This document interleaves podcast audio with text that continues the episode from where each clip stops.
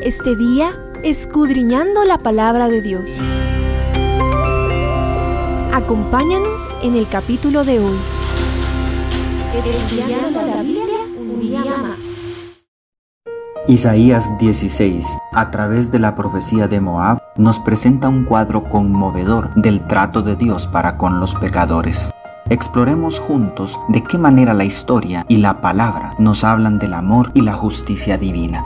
Primero, la impiedad de Moab. Hasta ahora habían buscado el mal para sus hermanos hebreos. Se les pide que tengan misericordia de sus vecinos y les den refugio ante los invasores en los versículos 3 y 4. Pero los moabitas negaron refugio a sus parientes judíos y hasta se burlaron de sus desgracias, como menciona Jeremías 48, 26 al 27. Además, el verso 6 nos habla de la necedad de mantener su soberbia y arrogancia a pesar de quedarse sin fuerza. Asimismo, el pecado nos hace tercos y ciegos. El mundo entero está de cabeza por causa de la pandemia sin embargo, parece inverosímil el egoísmo de quienes siguen abusando de su posición en lugar de utilizar los recursos, poder e influencia para ayudar a los más vulnerables de la sociedad. Nunca te burles de las desgracias ajenas. Ten misericordia. Quizá un día tú la necesitarás. Segundo, la misericordia de Dios. El egoísmo, la maldad y el orgullo de Moab solo es superado por la bondad, la misericordia y el amor de Dios. Los moabitas manifestaron la misma insensatez de Lot, su padre, al escoger vivir en las impías ciudades de Sodoma y Gomorra, prefiriendo las comodidades terrenales en lugar de la santidad y la bendición de Jehová. No obstante, Dios salvó a Lot y a su familia de la destrucción.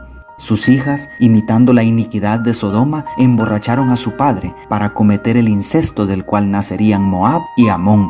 Pero Dios tuvo misericordia y les permitió llegar a ser dos grandes naciones. Siendo que sus ancestros tenían el conocimiento del Dios de Abraham, se entregaron a la idolatría, la promiscuidad y toda clase de iniquidades, hasta el punto de pretender destruir a la simiente santa del pueblo del Señor.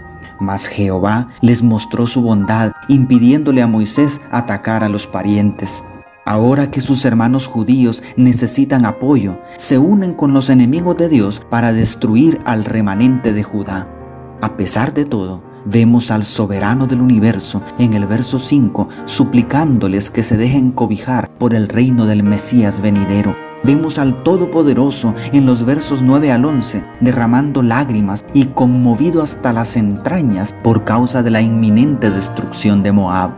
Oh gracia excelsa del amor, que Dios perdone al pecador, como dijera el coro del himno 292 del himnario adventista.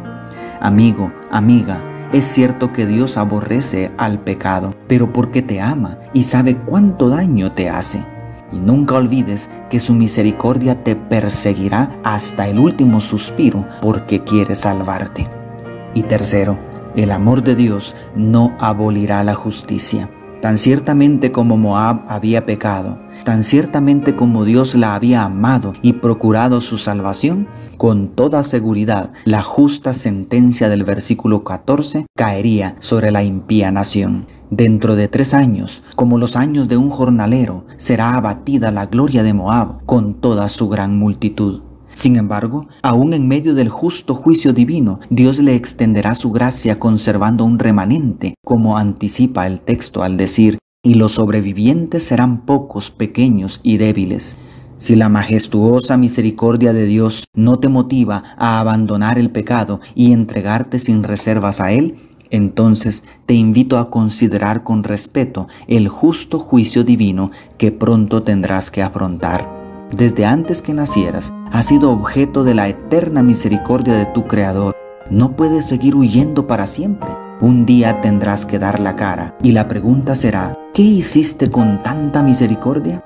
O si no te identificas con los pecadores moabitas porque crees que eres parte del pueblo escogido de Dios, entonces el Espíritu Santo te pregunta hoy, ¿qué estás haciendo por tu prójimo para que sea alcanzado por esa maravillosa misericordia?